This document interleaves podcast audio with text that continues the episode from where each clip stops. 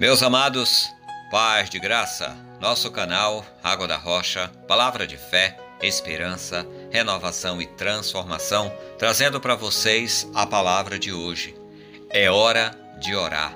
Em todo tempo, diz a palavra, devemos orar, apresentar nossas necessidades ao Deus Todo-Poderoso, mas nestes dias há uma demanda muito maior. Muitas pessoas próximas, queridas e até distantes, precisam da nossa oração. Em Tiago, capítulo 5, versículo 16, fala: Confessai as vossas culpas uns aos outros e orai uns pelos outros, para que sareis. A oração do justo pode muito em seus efeitos. Confessar as culpas é algo muito dolorido de fazer, mas necessário.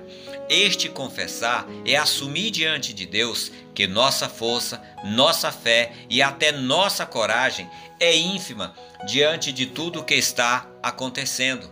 Quando falamos para Deus nossas culpas, Ele perdoa e cura nossas feridas. Quando abrimos nosso coração ao nosso próximo, às vezes um amigo, um colega ou até mesmo um conhecido, permitimos que ele nos conheça e saiba que podemos ajudá-lo, mesmo que seja apenas em oração, o que não é pouco, pois orar pelo outro exige no mínimo empatia, mas pode envolver também compaixão e solidariedade, um ato de misericórdia para com o outro. Jesus, aquele que nos ensina a orar, orava não apenas por si, mas principalmente pelo outro. Na sua oração sacerdotal disse: e não rogo somente por estes, mas também por aqueles que pela tua palavra hão de crer em mim. João capítulo 17, versículo 20. Também na oração do Pai Nosso falou sobre o perdão, porque se perdoardes aos homens as suas ofensas, também vosso Pai celestial vos perdoará a vós. Mateus 6, versículo 14. Não se pergunte por que devemos confessar os pecados ou perdoar o outro. Apenas lembre que Jesus nos perdoa e nos justifica com seu sangue de todo pecado, de toda culpa e nos amou primeiro. Assim podemos orar, e essa é a hora, pois diz no versículo chave: a oração do justo pode muito em seus efeitos.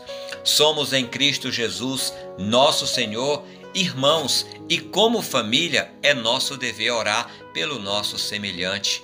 Entrar numa batalha pela vida, pelo renascer da esperança e pelo restabelecer da nossa confiança em nós e no nosso próximo.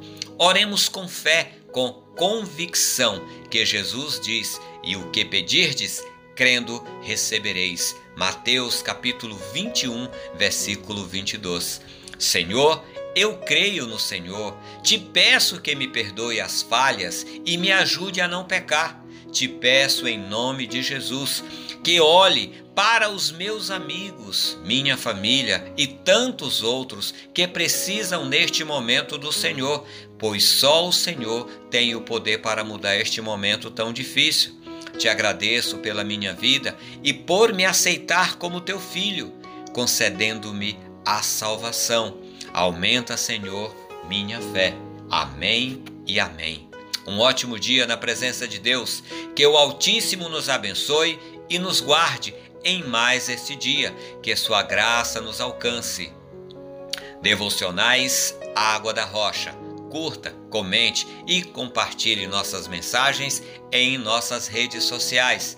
Deus abençoe, até a próxima e paz de graça!